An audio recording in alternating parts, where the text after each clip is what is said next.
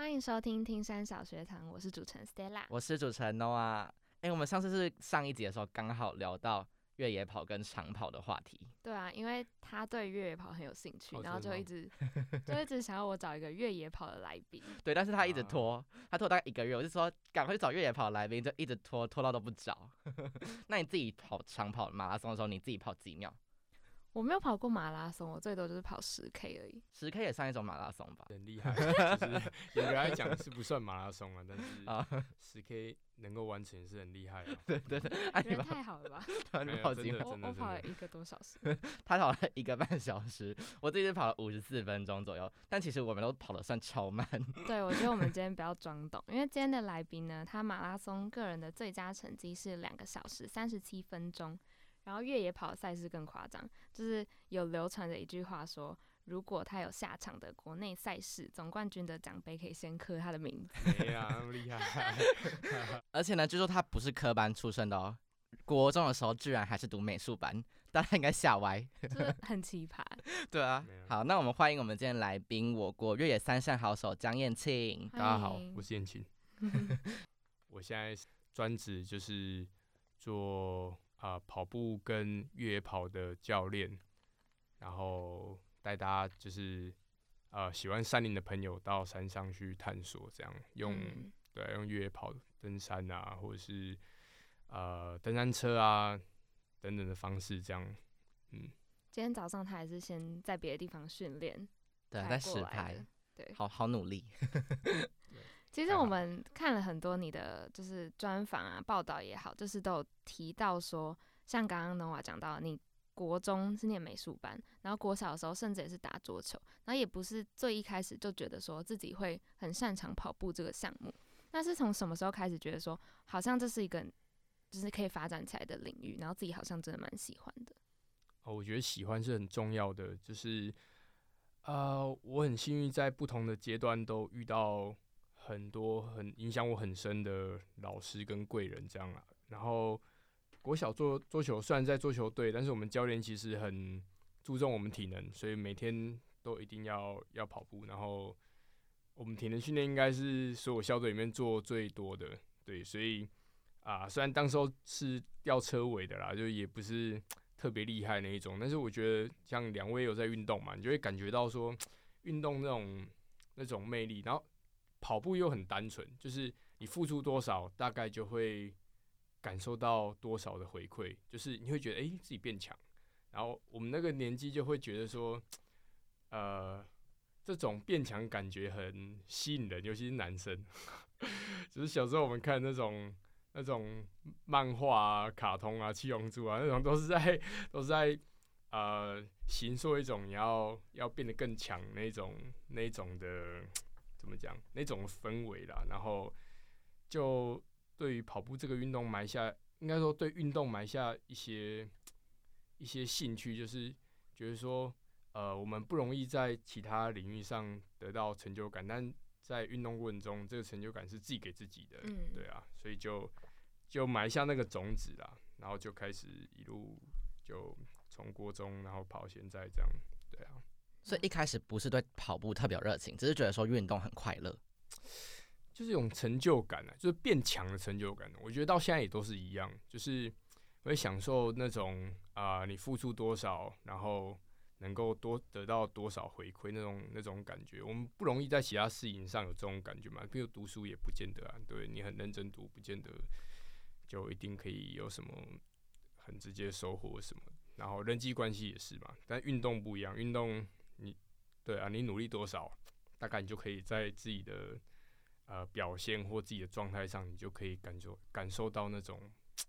那种成就感，对啊，他意思是只要他有练，他就变超强，对，只要有练，就有好像也不会什么。你感觉到自己成长是很开心的事情啊，应该这样讲。对我来讲，就有训练身体就会给你回馈。嗯，对对，没错，嗯，但是你自己就是接触到跑步这个领域的时候，是国中的时候，呃，下课的时候很爱跟同学去操场拉单杠，然后跟着啊学大人一起跑步嘛，然后后来就被他们加入了那个慢跑社。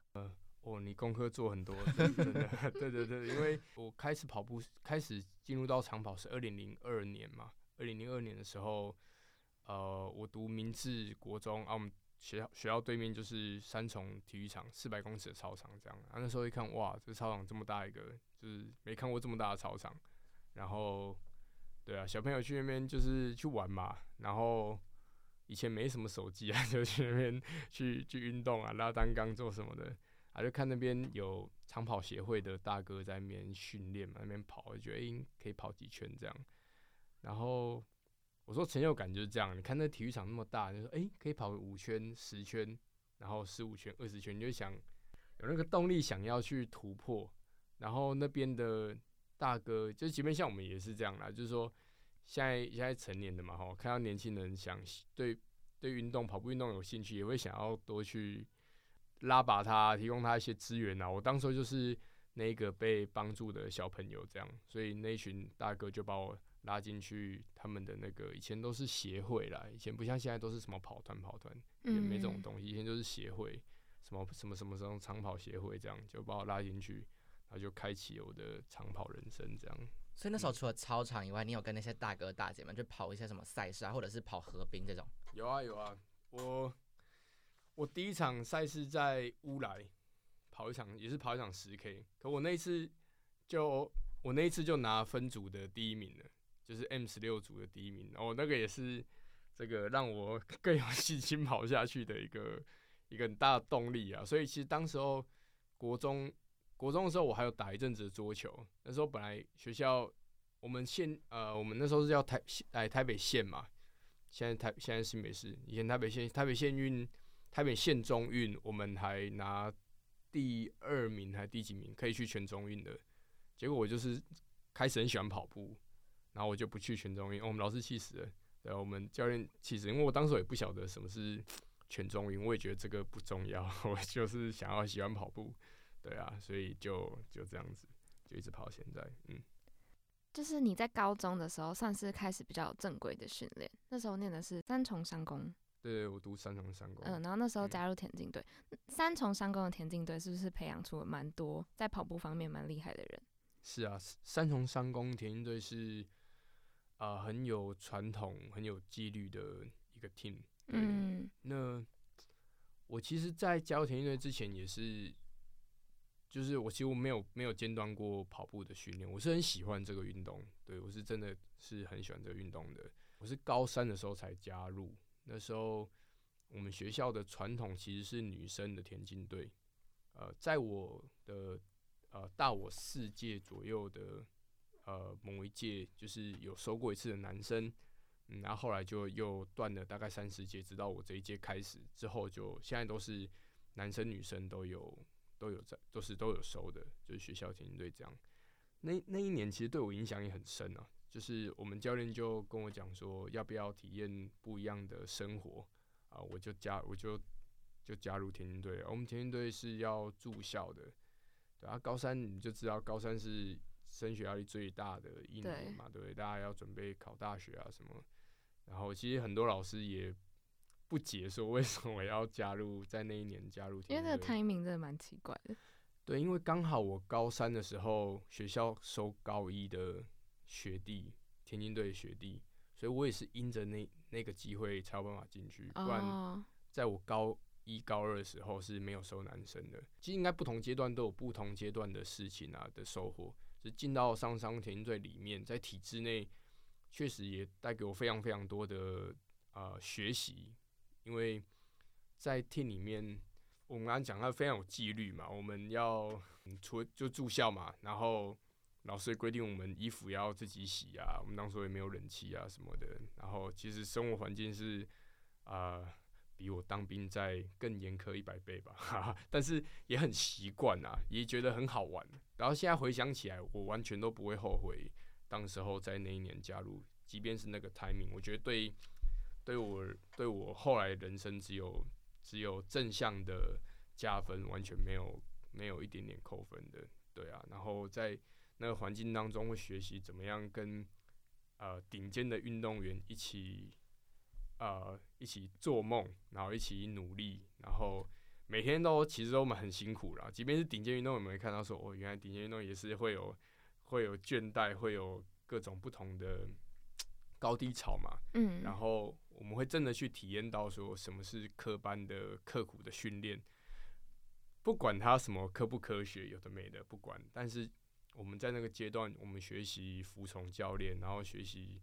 怎么样啊、呃在这样子的状况之下，然后我们教练还教还要要求我们要读书，因为在那个年代，其实即便像即便像现在也是一样，然后可能普遍大家也会觉得运动员可能没有什么出路，那时候更是这样，所以我从小到大真的没有没有长辈去鼓励过我说走运动这条路，完全没有，都是我以前读书真的是为了要不要有太多阻力来自师长的阻力，叫我不要运动。真的，我读书真的是就是纯粹是希望我这个运动路可以继续顺利的走下去。对啊嗯，即便到现在，我都还是习惯训练完之后就自己把衣服洗一洗。那也是大概在高三这个时候开始决定说，你以后就是要走跑步这条路吗。没有诶、其实我，呃，我国中开始喜欢上长跑，开始热爱长跑的时候，我心里面就觉得说这件事情我一定会做一辈子的。国中就有感觉，对对对，我刚我开始真的很喜欢，我每天下课我就是非常期待去运动场，然后就去去那边训练，真的真的，即便那时候都不是顶尖的，我到高中毕业都不是顶尖，都是真的是一几乎是一点名气都没有，我成绩表现我也不是 team 里面的的 top，不要说 top，可能连中间都排不上，可能都是男生的中后段，对啊，不是很厉害的，但我就是很喜欢这个这个事情，这样。嗯，嗯，那后来大学时期呢，你在台中读书嘛，然后那时候你就加入那个大脚丫长跑协会，嗯，认识了很多很多的呃长跑赛事的前辈，就是你们也后来一起创业啦，就是这段经历，你可以当跟我们分享一下吗？大脚丫长跑协会是当时候啦国内最大的一个长跑长跑协会，那那时候会员已经快要有一千人了，就全台湾这样。台中又是大脚丫的发源地，所以就是大本营啊。然后我很幸运在在那个时候加入加入这个这个大家庭这样子啊，里面其实有很多呃前国手啊、现任国手啊，然后有一些很知名的跑者，就是业余顶尖的跑者，完全不输给就是现役选手的那一种，然后就跟着他们一起训练啊。然后当时候也我所以我说真的不同阶段有不同阶段的收获，在高中时期就是要学会服从。然后你不太有什么机会独立思考，但是我觉得那个过程也很重要，就是你总是要经历过那个那个状况，你才知道什么叫自由。但是在那个但但是在那个那个阶段，当然也培养一些很重要的特质啊，比如说吃苦啊，然后或者是等等等等的一些内心上的东西。然后到大学之后就能够依循这个自律的，因为自律变习惯了嘛，哈，就变成这个就是你依然时间到，你就是你自己会安排课表，自己去训练。然后大脚就是这么一个开放的的一个一个一个大家庭，没有什么约束力，然后呃我们在里面可以很自由的去去享受到各种资源的帮助，包含这些前辈们啊都无私的在分享这样。然后当时我就会开始自己安排课表，然后协会这边也啊、support 我一些装备啊，然后赛事的报名费啊，然后我也担任里面的教练跟干部，也是我到现在从事这个教练工作，在大脚丫也是在大脚大脚丫的时期是奠定了很重要的基础。当时候是一个社会社会服务嘛，又不是觉得不太像，就是回馈回馈给给 team，然后回馈给大家，因为他们协会帮助我，我就是说报名费能够帮我出一些 报名费等等的，然、后我们就是固定他们有团练就帮忙带当就是当教练帮忙开课表，然后跟着团员们一起训练这样，然后从那时候就就开始教练的这一个，不是那时候不算工作嘛，那时候是服务，可是就是你就是习惯做这件事情，人家也会叫你教练教练这样子，然后、对啊，然后在大家开始独立思考之后，开始懂得去安排课表，所以我整个成绩运运动表现真的呃大幅的要进，也是在大学的时期，从铁人三项，然后马拉松，到最后超马、越野跑，就都是在大学这六年。对啊，所以你自己真正接触越野跑的那个契机是，就是因为加入这个协会。哎、对，其实协会是协会就是一个一个名字嘛，里面重要还是这些人啊。对我当时当时候加入的时候，啊，认识了三位很重要的人，就是古明正、陈仲仁跟刘志云。我们当时候一起创业也是跟这三位大哥啦，叫他们就叫古城流嘛，哈，叫做简称啊，就是用名字就是他们的姓这样子。那三位都是非常有非常有故事的人呐、对啊，非常有故事的人。那时候也没有所谓越野跑啦，就是就是跑就是跑山嘛，吼，也没有这个名词啊，对啊。然后他们就带着我去山上跑步，然后就开始接真的接触越野跑这个运动。但当时候没有什么没有什么学习太多的学习机会，就是他们因为他们太强了，他们神人等级的，当时候对我来讲，对啊，所以我有点像 那个 越级打怪了，所以一开始其实吃不少苦，对，然后后来嗯慢慢慢慢就是自己跑啊，自己训练过程去去归纳一些训练的逻辑什么，一直到现在，对啊，才变成教练。嗯其实刚刚有提到说马拉松、铁人三项，然后才到越野跑，但其实可能听众朋友对于这之间的区别不是那么熟悉，对于大家来讲可能就是跑步，然后跑比较长距离那这样，嗯那他们之间可能侧重的能力有所不同，或者说你觉得哪一个项目比较适合怎么样子特质的人来跑？怎么样特质哦？他绝对都有共同特质，就是、嗯 你要很有热情，然后你要喜欢它。我觉得在心智上是差不多的啦。那侧重的能力哦，马拉松就是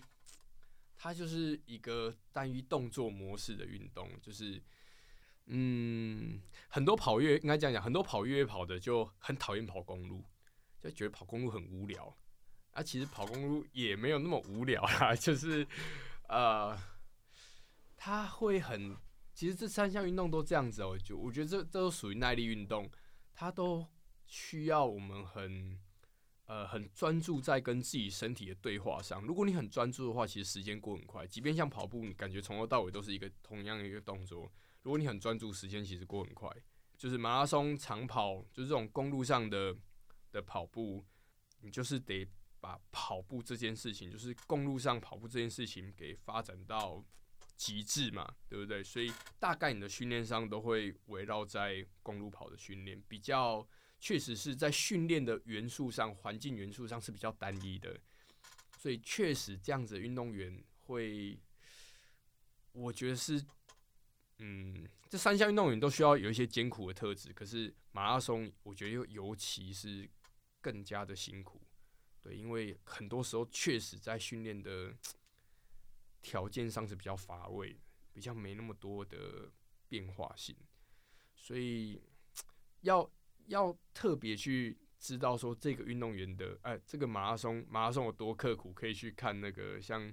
最近刚结束那个香根接力赛，就是日本的日本的马拉松选手特别强哦，他们在全世界大概是排名前两名的。仅次于非洲国家，对啊，没有一个就是欧欧美国家可以赢得了日本，他们群体的能力是非常厉害的。你看他他们的马拉松选手，他们在日本的越野跑运动发展的没有没有马拉松那么好，他们很他们很很把那种武士道精神给放在那里面，你就可以看出，其实马拉松选手需要一个非常非常艰苦的一个特质，他们可以把自己就往死里跑，跑那种不可思议的训练量。极度艰苦，那很符合他们的民族性，对啊。那铁人三项又就是三项就是游泳、单车跟跑步嘛。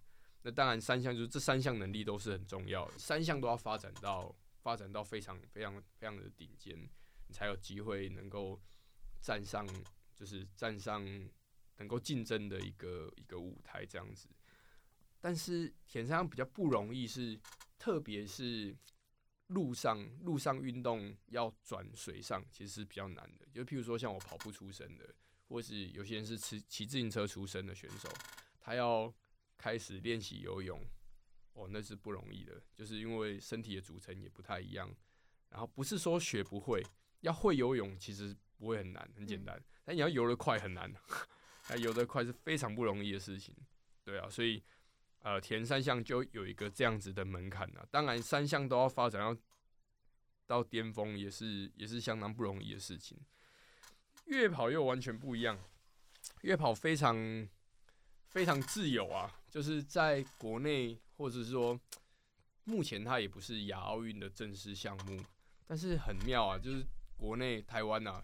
台湾几个出名的呃长跑选手，大就是怎么样？比较众所皆知那一种，林一杰啊、陈彦博，其实他们都是越野跑出来的，他都是越野跑，都算是越野跑的选手。对啊，那越野跑运动它又更，因为环境本来就是多变、更自由，然后啊，对啊，然后它有一些装备上啊、策略上啊、补给上啊等等等等，它比较多的元素你需要考虑进去，完不单单只是比体能啦。所以我觉得它的有趣也是在于这个，嗯，然后你可以看到探索不同不同的地方，你可以发现一些你可能在公路上完全没有办法去想象到的环境跟美景等等的，对啊。对于跑者或者是田山选手要进到越野跑，那当然你就是要重新适应那种啊，动作是很多变的，然后你要随着环境的变化去变化你的动作等等，然后专注在。每个路况上不能放空，那跑马拉松可以放空，跑越野跑不能放空。大概你会有一些不一样的特质在这个部分上，对啊。所以跑跑那种马拉松、跑路跑跑得很厉害、跑得很快的人，是不是不一定在越野跑上面能有一样的表现？啊，起初当然是这样子，但是需要一些适应期啊。我想适应期就是心理上要适应。就你在公路上这样讲，公路你可以跑很快，但是在山山面不见得，不是不见得，绝对不可能。有办法跑那么快，对啊，这也是我刚开始踏入越野跑运动第一个遇到的门槛，就是跟他们、跟古大哥众人他们一起上山。我们其实，在公路上成绩是差不多的，那时候马拉松大概跑两小时四十分左右，其实也算是不错的。可是哇，一到山里面差很多，就是上坡都跟得到，下坡屁股他们一下就不见了。想说哇，这个是开什么玩笑？怎么？一下子人就不见了，然后根本都不晓得怎么跑，也也追不到，然后就会就会呃有一些挫折。那其实一开始进入到越野跑运动，本来就不应该跑那么快，本来就应该从零开始重新学习这个新的运动才是对的心态。这样，像公路跑可能就只是跑跑就对了，但是可能在越野跑上面，你可能要用呃不一定只有跑这个动作，可能要走、跳，然后爬。就各种手脚并用嘛，对不对？是啊，是啊，是啊。对，那那时候你接触到心态是什么？你觉得有没有觉得就是超级不一样？就是跟你平常接触到就是呃公路跑的差别？其实我一开始觉得这个是神经病在跑了，因为我一开始就跟错跟错人。我刚刚讲我越级打怪，所以当时其实我一点风景都没看到，我就是努力一直跟着他们，然后努力想要追上去，所以。我在眼前只有看到脚底下的东西而已，然后也不知道怎么跑，装备不对，然后就那时候第一次他们带我去跑合欢山北风西风，那是我第一次约跑体验初体验，我两只脚扭到扭得很惨，我想说哦，这个运动真的不是开玩笑的，我以后绝对不可能再 尝试这个运动。哎呀，我会持续下去，真的就是一个一个不甘心的，然后运动员的这个怎么讲？赛尔人的骄傲，这样觉得啊，这怎么可能在这个地方就就跑了这么差？就是我一定要把它练好，然后能够跟上他们。但起初我其实没有很喜欢这个运动，我就是单纯是那种不甘心，然后想觉得说，诶，我不想在这个领域输掉，然后就想把它练好。这样，其实大自然是越野跑里面一个蛮重要的元素哦，最重要的元素。越野跑跟公路跑最大的差异其实就是大自然环境的。你有在一个访问里面提到说，越野跑最重要就是你要注重跟大自然给你身体的回馈。没错，就是越野跑运动是这样，就是你在这个过程中得很专注在自己跟大自然之间的对话。哎，哪一棵树你可以去辅，它可以辅助你做做刹车，可以辅助你前进。然后哪一个点是哪一个踏点是比较理想的踏点？然后这琴台要不要闪过去？树根要不要闪过去？然后你要怎怎么样在这个不稳定的环境当中去呃去移动，去跟着大自然天然的一个一个路况去呃用适合适合那样路况的节奏前进，那些都是需要很专注，呃，很专注其中的。不过那个也是约跑乐趣，你会跑，我觉得约跑是很适合自己一个人从事的运动。就是我我当然我喜欢带人上山去体验越野跑，但是我更多喜欢自己一个人，因为自己一个人的时候，你会进入到一种在运动运动心理学叫心流状态，就是你好像。沉浸在其中，行云流水，好像野生动物一样，或者很像武林高手一样，在里面 在山里面飞跃而行，这样是很有意思的。那我好奇，你在跑山的时候会戴耳机吗？我如果在山上工作会，就是我要砍路啊，有时候我们就是要带人家探索嘛，要。清有些古道就是没有人走，什么要去清路线的时候，有了那种状况，我会戴耳机，就是因为前进很慢嘛，你可能努力了半天，可能前进一百公尺。嗯，但如果是正常的训练或者是比赛就不会，不会，就是要很专心，因为可能突发状况比较多，然后那个路径也不是设计好的。对，因为分心就可能受伤了，就可能扭到脚。其实越野跑运动是这样，我登山也是一样啦，大部分的意外都发生在。分心的时候，吃东西啊、聊天什么的，就是容易受伤、扭到脚啊、跌倒什么的，几乎都是那样。有没有什么分心受伤的经验可以跟我们分享？哦，有有有，我我就是因为有这样受伤很多次，所以我才才会知道这些事情。这样其实越越越危险，你视觉上看起来越难的路况，越不容易受伤，因为你会特别小心。哦，对，会特别注意，真的真的特别注意。没错没错，登山也是这样嘛，相信两位都有登山经验，都知道。对啊，我在二零一三年的时候，那是我呃人生中第一场的一百公里的比赛，是 The North Face 一百，在新店，还是跑往乌来。然后我也就是在山里面呃补给吃东西的时候摔了一跤。对啊，那感觉是没什么摔，就是反正常爱摔。但其实摔那一下，就是为后来的运动伤害就埋下了一个一个根，这样子。所以我。那时候比完赛，虽然我比得很不错，我那时候跑第一名，成绩也比我预设的快很多。跑完之后，隔天我就不能不能跑步了，我就没办法正常跑步了，走路都会都有点问题。对啊，就是还伤了快十个月，呃，就是因为吃东西的时候摔那一下。那是最严重的一次吗？不算是，但是算是嗯，康复期可能比较久的一次。没错，没错。那。当下受伤比较严重的，好像也有，对不对？当下，哦，当下受伤有，但是骑登山车的时候，嗯，是比较严重的。是那个仙女杯吗？啊，仙女山，对对，那时候在那时候不是纯粹的越野跑比赛，那时候是是它叫 Adventure Race，就是冒险赛。嗯，对，它主要就是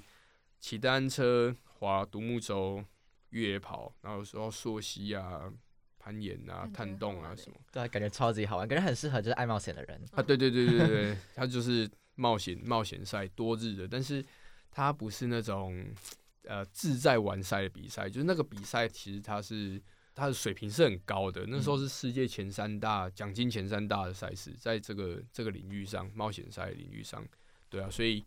他其实都是一些职业队来参赛的，嗯，然后。每一天，每一天，你都有每个单项的关门时间，透过人力去克服各种大自然的障碍，然后一天一天都是不同的路线、不同的项目，一直接连着下去。这样，其实那时候我还不太会骑单车，还很菜啊，就是那时候可能才第二次比这种冒险赛，对啊，所以我在训练的时候就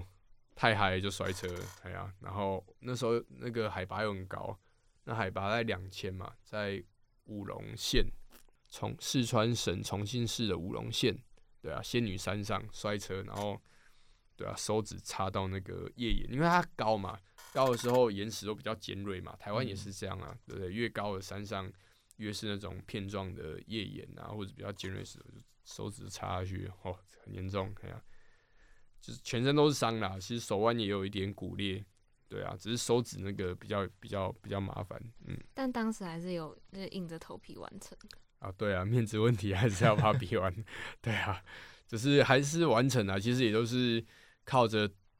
就是队友间的帮忙啦，对啊，所以我觉这个冒险赛很有意思，就是它是团队的，四个人一队，三男一女规定的，对啊，你会在这种啊团队间去获得一些能量，或者是获得一些学习，对啊，怎么样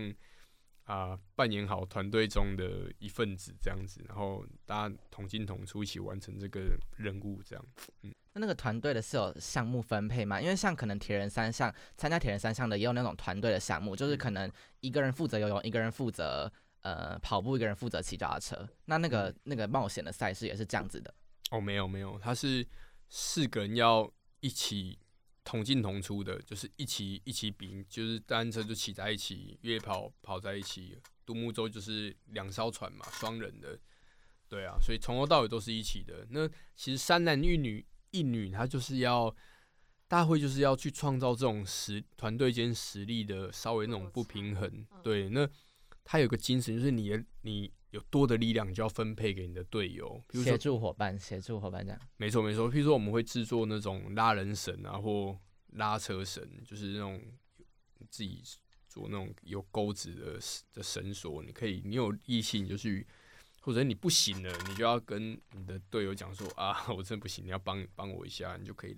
被拉拉着跑，这样好像前面有人拉着你，有一条绳索拖着你跑那种感觉，或拖着你的脚踏车骑这样。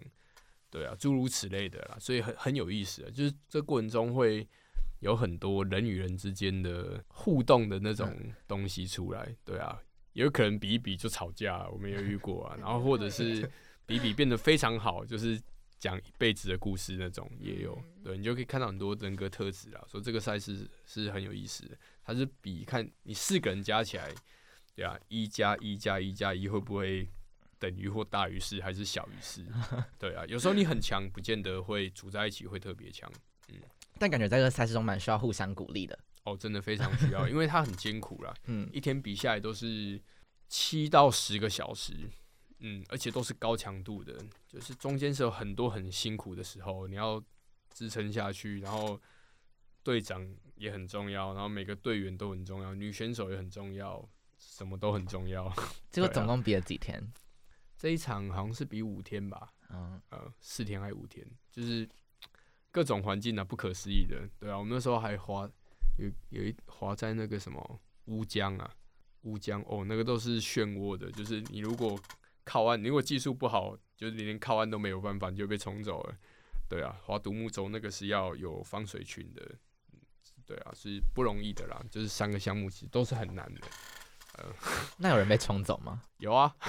那怎么办？自己游回来？应该这样讲啊，就是如果你会被冲走的话，大概也没有办法撑到那一天了，早就早就 DNF 了，早就没有办法完赛了。那那那那个真的很特别。我想再问一下，这种冒险赛有什么入门的等级？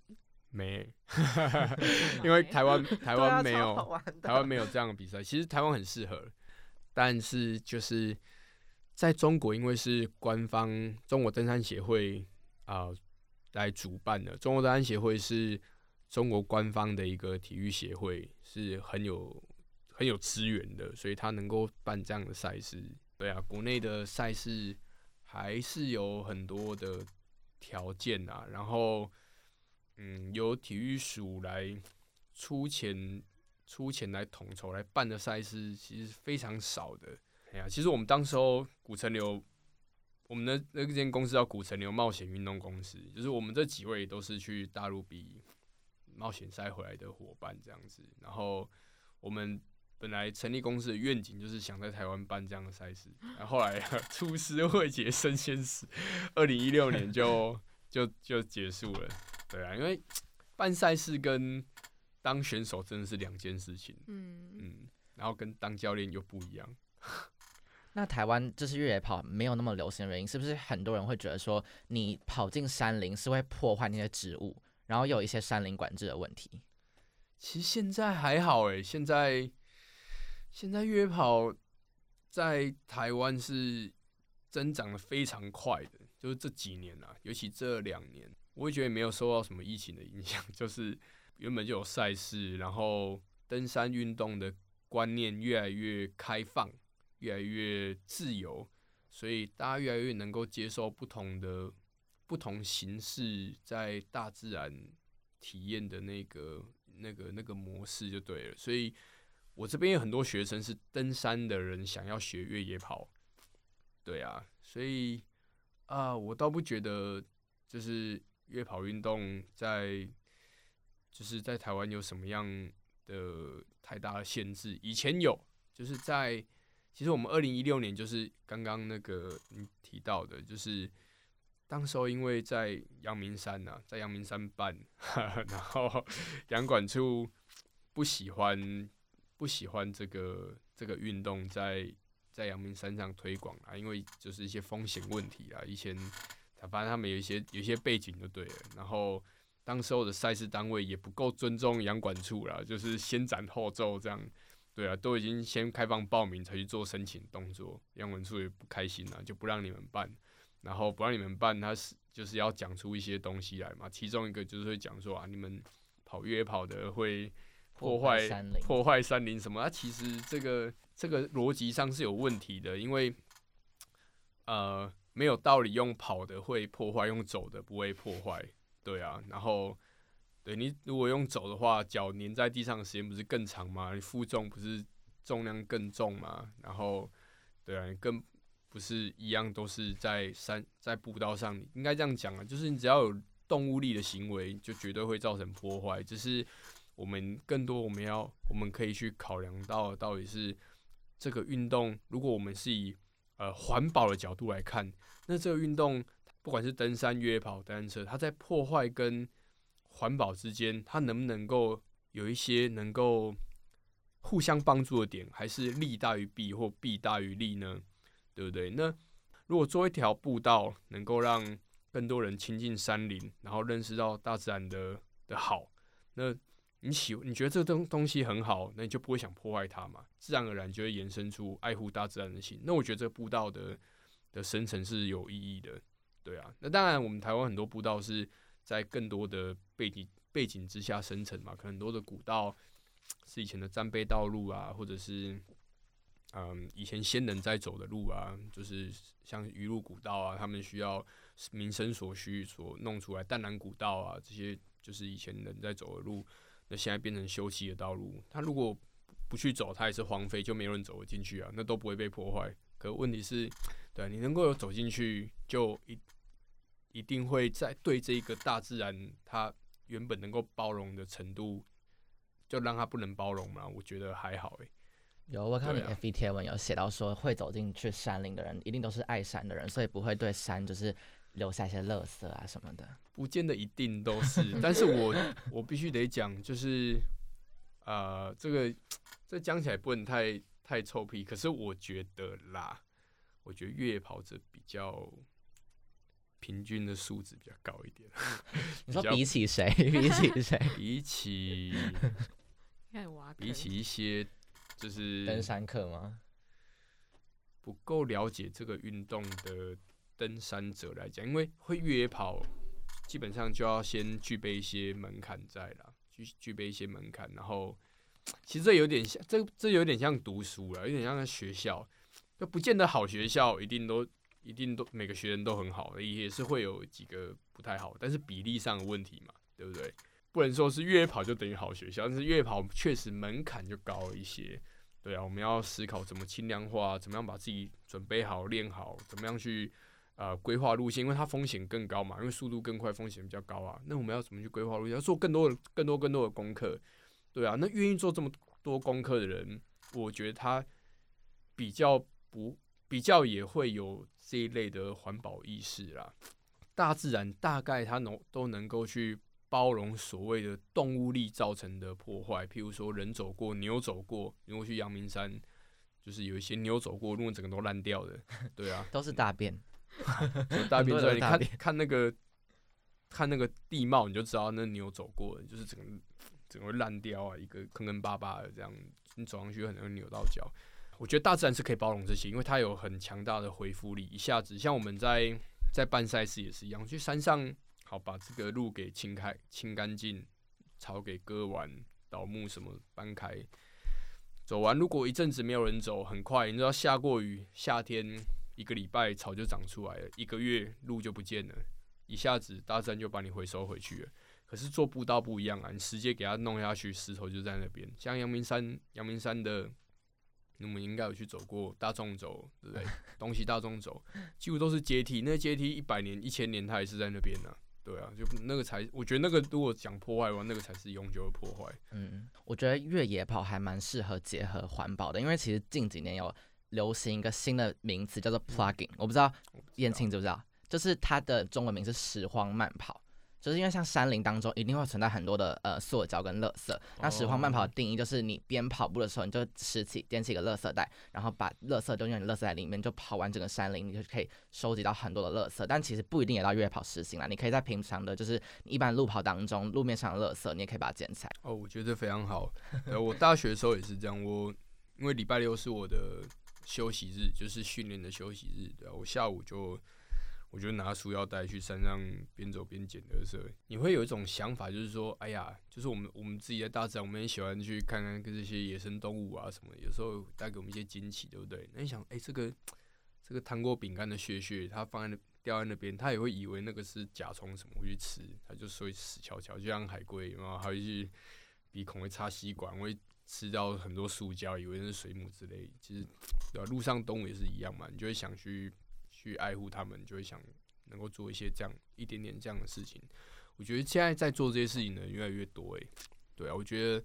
随着运，我们刚刚讲，随着这些呃运动的普及，然后思想更成熟啊，还有一些国外的思想，就是国外的一些哲学思想进来，我觉得是各司其职。像我们刚刚提到的步道，对啊，台湾也有千里步道协会，或者是一些步道协会在。呃，用比较合乎自然的方式、环保的方式、水土保持的方式，在维护跟呃让一些古道重见天日。那有一些人就是呃，像呃像您提到的，就是哎，要去山上去捡捡一些热色，会去进山。对啊，有些企业也在做这些事情。对，然后嗯，对，所以我觉得，然后有些人负责教育。对啊，我觉得现在。在这社会上，各个各个面向的人是越来越多的，所以我觉得这个运动一直是往，包含现在山林开放啦，就是虽然说就是山难的人也变多了，不过我觉得那本来就是 必经的过程，嗯，本来就是一定会，你在路上骑摩托车也是一天到晚在看人家出车祸，本来就是这样，就是准备好，然后去体验它嘛，然后也要有意识到它本来就是有风险运动，风险本来就是。就是有风险，所以所以才才有才有意思啊，对不对？那怎么样去降低风险，然后做好风险管理？受伤了，那我们就知道说，哎呦，那我们那是为什么会受伤？哪里做不对？下次就知道要怎么避免它，让自己变得更强。对啊，这本来就是运动在教我们的事情。嗯，就像你讲的，做什么事情都有风险，越野跑也有它的风险。通常你们会做什么样的准备来降低这样子？包含说可能装备啊，或者事前准备上，你们出一趟可能要带什么东西？呃，我们要先了解今天的行程。我今天想挑战目标行程大概是怎么样，合不合理？我现在目前体验状况跟我准备要规划的这个行程是否合理？这就是你平常训练的时候，你就会知道。我们不可能平常没有训练，然后就就马上去挑战一个目标嘛。好，比如说我要去阳明山大众走，那我大概丹峰山啊，或者是观音山这些小山，我至少要先跑过嘛。好，我跑过，我会大概知道说，哎呦，这样子的距离跟爬升，我大概要花多少时间？那我如果做这样的挑战，我大概花花多少时间？知道花多少时间的时候，那就可以来想装备要带多少啦，对？那中间我需要吃哪些东西，然后哪些是我不需要吃的？好，譬如说，如果我今天我要我的行程是一个目标的挑战，我要跑一个 FKT 什么的，我想要去挑战一个区间记录目标，那我就不会带饭团、面包上山了，我可能就带果胶、带什么的，就尽量诶，我能够轻量化，但是又不会影响到我的健康。然后水我要带多少，或者是有没有水源，然后等等之类的，就是你就开始去想装备、装备行程，大概是这样子。如果更多时间的挑战，或者是更难的挑战，譬如在高山上，那当然你需要考量的东西又更多啊，需要做一些气候上的气候上的功课啊，比如说，诶，可能会遇到下雨，然后温度会怎么样，会结冰，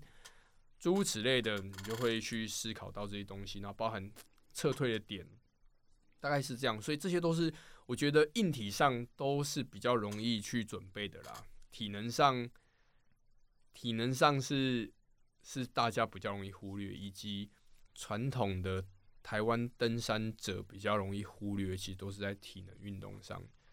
那我自己是一个，我是一个很喜欢运动的人，所以我就很常逛一些就是卖那些像 Nike 啊什么的那些网站，然后我就每次都看到很特别，是因为我很喜欢就是运动时候穿短裤，我就一定要穿短裤的人，然后我就可能看到呃一般路跑短裤就是一定是黑色，然后什么单一色系，可是越野跑的色彩都很丰富，哎，就 是有什么特别原因吗？我觉得没有哎，我觉得就是我觉得性格吧，哎呀，刚讲就是跑者会比较艰苦嘛，然后。做一个职业跑者，就是在跟在跟时间赛跑嘛，哈，就是努力去缩短自己的完赛时间，大概就是这样子，然后努力的去突破自己的极限。越野跑者一定是比较喜欢那种不同啊不同的刺激的，所以呃，那所以越野跑越野跑的装备就会有些就比较花俏，就比较花俏一点，因为看到一些颜色比较比较突兀的或者是什么，对啊，就是很多人喜欢那样子。大概是这样，所以其实假如说我呃我穿一般的，我是一个新手，然后我穿一般的运动装备，我就可以上山跑山了吗？也是要看你的看你的行程啊，对啊，刚刚讲首先你还是得自己有一些基本的训练啊，譬如说啊，你假设越野跑，越野跑就是登山跟跑步的两个元素扛掰在一起嘛，对不对？所以要么你有一定的登山基础，你想开始越野跑，你可以。试试看，因为你本来对装备就有一些概念。如果你是跑者，你可能对山里面概嗯山里面的东西没什么概念，你可能可以先找一条比较简单的步道，比较多人在走，你先试试看，跑一个比较短的距离，你就知道说，哎呦，原来跑山的五公里跟跑平路五公里不一样。那在这安全的安全的距离之下，你可能不太需要什么装备，或者是也不太会容易发生什么风险，但是你就可以去建立一些基本的。背景知识说：“哎呦，原来跑在公路跑五公里可能要十八分，在山上的五公里可能要跑三十八分哦，原来是不一样的。加上爬升是不一样，所以以后我如果要跑更长的距离，我就要水带多一点，我就要带一点吃的，什么样之类的，对啊，或者装备，你就知道要带什么装备。我觉得就是从训练开始做起啊。那台北有什么推荐新手的私房景点吗？嗯，我没有什么私房景点，但是 推荐新手的倒是有。我觉得。其实我觉得阳明山就很棒啊！阳明山因为步道步道指标很清楚，人游客够多，所以不太需要担心迷路。丹凤山也不错，阳明大学那边因为交通方便，捷运坐就到了，就到校门校门口，然后警卫人也很好，你就跟他讲一下，就进去，你就可以开始开始一趟很棒的探索。对啊，丹凤山，丹凤山，阳明大学里面就是军舰岩嘛，军舰军舰，对对对。对啊，因为我之前自己去爬剑潭山的时候，就是剑潭山的时候，我也是看到有人在那边跑步，然后是一大群人，我那时候才知道才知道原来这是越野跑，我就觉得说好酷哦，然后他们每个身材都超好。哦，对啊，因为 越野跑就比较，应该像我们刚刚讲嘛，因为登山台湾登山运动历史比较久，所以其实比较没有那么多训练训练的观念在里面，就是在体能训练这一块，登山者是比较弱的。可是跑者这一块很强，对，因为跑者本身就是你要努力在 我们刚刚讲在成绩上面，让努力让自己变强嘛，所以努力让自己变强，要怎么变强？那你就要找方法，找方法就有很多的 很多接触到一些体能训练的观念啊，科学化训练啊等等的，所以这一块如果能够导进到登山的族群上，登山的人也可以变得很厉害。他如果努也愿意花一些时间在公路上，或者是做一些特别的专项上的训练。他也可以很快的进入到越野跑领域，对啊。其实我们刚刚从国小、国中，然后一直讲到大学时期，每个阶段对你都有不一样的影响。那像大学的时候，你就开始有在当教练，就是服务性质。那现在也是一直持续都有。对，现在这是我的职业了，就是我在出社会之后，就很幸运的就接到一个跑步跑步教练的工作。对，但那其实是那时候是那时候不算正职啊。对，那时候我在华硕，在华硕慢跑社当跑步教练，对吧？这个礼拜我们还有一个团，还有一个团团练的课程，这样。对，然后呃，那时候，但我那时候还有一个主要的工作了，我在我爸我爸的工厂帮忙。对，那后来我爸也支持我，就是全力发展我自己呃喜欢做的事情，所以后来我就呃好好当运动员，跟品牌合作，然后写写运动专栏等等的，然后现在主要工作有一半以上就是都是在教练这件事情上，就是对啊，跑步教学、约跑教学。嗯，那通常学员都是小朋友吗？没，我都是社会人士居多，百分之九十五都是社会人士，呃，只有五趴是很小的小朋友，就是嗯、呃跟跟人家合作的啦。然后小朋友就是带他们越野跑，因为小朋友非常适合这种越野运动啊，他们 他们到山里面就就疯了，就很开心，就乱乱跑这样。而且小朋友都不怕摔。对啊，但重点是大人啊，大人他们家长愿意带孩子上山，然后也愿意就是让他们去尝试这种嗯可能会跌倒的运动，对啊，所以大人也不简单，嗯，所以如果是一个五十岁的大人，然后他也没有什么太多的运动的基础，然后他现在想要接触开始越野跑是有可能。有可能，但是也要看他五五十岁，五十岁我我其实我我的伙伴里面很多五十岁 up 的的大哥大姐，但是要看他们的健康基础到什么程度。应该这样讲啊，有些有些人五十岁很健康啊，他要开始越野跑，我觉得不是很难的，就是你只要训练，譬如说啊、我们开始做一些体能上的或技术上的一些一些锻炼，然后可能 maybe 十周吧，你可能从没有跑步经验到我说身体状况好的话，然后嗯，可能从从十周吧，你就我就觉得我可以带他上山越野跑没有问题的。但是有些可能三十岁身体状况就毛病一堆，搞不好要练个半年才有机会上山也不一定。因为我完全没有办法想象我爸妈去做这件事，他们是没有不健康啊，但是就是可能偏也没有到很丰腴，但是我觉得可能因为你刚刚说你的学员大部分都是大人，那我就想象我爸妈，我觉得好像有点难。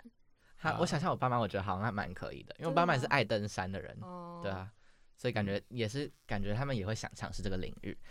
对要做比较多准备啦。嗯，那假如说，因为像我我自己也对越野跑蛮有兴趣的，可是我会不知道怎么开始，就是我你有什么管道之类的可以加入啊，或是呃，我觉得最好的方式就是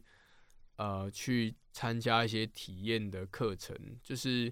像我也好，或者是一些品牌 Mero 啊、North Face 啊、Salomon 啊，哦，就是一些品牌，他们也都会办这种呃单次的体验活动。那体验课的话，因为门槛比较低，然后其实我讲门槛就体能门槛也低，其实费用也不高，可能三百块、四百或五百块，你就可以跟着很有经验的教练，然后跟着一群一群人，然后就是用很慢、很慢、很舒服的步调，然后去体验越野跑，去学习越野跑里面的一些元素，很快你就会上手了，非常快。嗯，这是以前我们我刚接触的时候，刚接触约跑那个年代没有的东西。上手之后就会停不下来，对不对？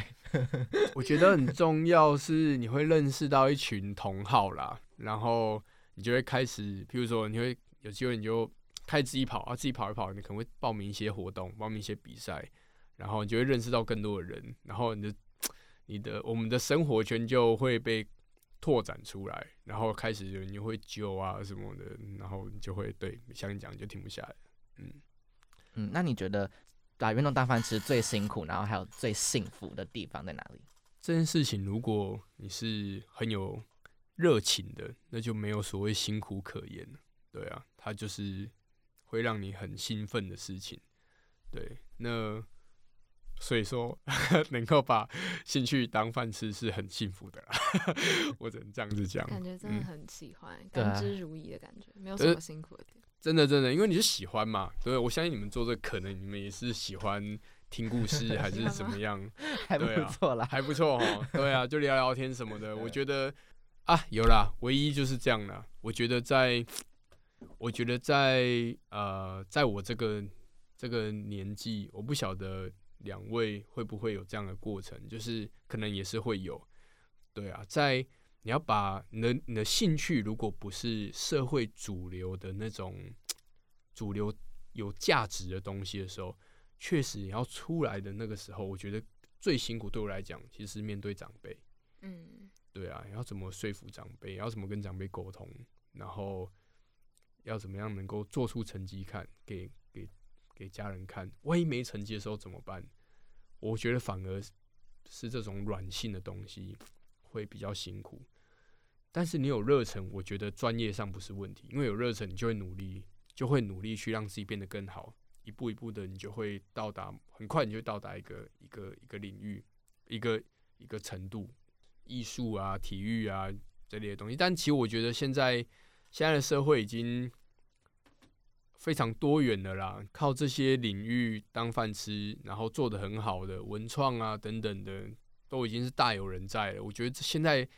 现在年轻人在投入这一块的阻力可能就比较没那么大，对啊，在我们那个时候确实大了一点，对啊，整个社会的包容性也比较大，没错的，没错的。那其实像刚刚燕庆讲到，很多时候不是体能上的嗯障碍，就是心理要克服的也蛮多的。嗯，那我想问一下，近期有没有什么目标？哦，我觉得每一年每一年真的都有不同的事情发生，然后我自己现在其实比较比较多。的时间其实也是在教练这个身份上，然后我也需要花一些时间在在家庭上，对，所以这样这样我很喜欢。但是其实我最有热情、最想做的事情还是运动，当选手。对对对，我觉得我到五十岁之前，我都还有机会 再突破我马拉松的最好的成绩。但是，所以我不急于一时，但是我又我也是很想要赶快能够好好的来。在我的运运动领域上能够有一些表现，嗯，对啊，所以今年其实我给自己一些期许啦，我也希望能够让家庭的部分能够更更稳定，然后教练的工作我或许能够放掉一点点，然后我想要多一些时间在在运动员这个角色上，我今年也会想要。有几个目标，对啊，我年度有想要一个大目标，想要去比一场叫 F 叉 T，我不知道你们有没有听过，就是台湾极限铁人三项赛，就是在啊在东部啦，从那个秀姑兰溪那边一直比比到五林，对啊，铁人三项两百二十六公里，嗯，对啊，总爬升六千多嘛，吼，就是台湾最难的一场铁人三项赛，我又想要去。完成想要去比赛，想要去比那场比赛，然后还有一些小目标这样，对，但前提都是呃，就是要努力，然后把现在现阶段一些对啊需要排除的困难什么，要先把生活给管理好，对啊。非常谢谢燕庆今天来到我们节目，跟我们分享很多他从小接触，不管是铁人三项啊、越野跑还是马拉松的过程。而且像我跟 Nova 其实一直对越野跑很有兴趣，但是都没有到真的非常了解。然后他也敲完这个来宾非常久，希望听众朋友可以像我们一样有个入门的机会，不管是以后去多关注这样的赛事啊，或者是真的去找这样子的活动来参加。你不觉得这集含金量十足吗？真的。你觉得听完之后立马想去报名越野赛事 超想，什么 Nike 的 North Face 都来，直接来一打。对，直直接立马今天上网就搜寻呢。对啊，而且他刚刚不是说三百块就直接有大神可以带你跑吗？三百块超便宜啊，因为我一直以为这种就是这种体验课程会蛮贵的，对不对？但是他刚刚说那个什么冒险赛就门槛可能太高，就是我们下辈子，然后下辈子啊，下辈子好久远呢，就是我们现阶段好像无法。还没有办法达到，可是很想要哎，那个超赞的。啊对啊，就是划独木舟划划，可是我们可能就像他讲的，直接没有办法完赛。我们就是会直接被自由冲走的人啊，哭哭怎么办？就是只能先从简单的开始，好，就是去跑，嗯，像上山这样超简单的路程这样。那就期末考结束。约一波，我没有那么快回台中。前几天不是跟你说了吗？昨天留 留一天给我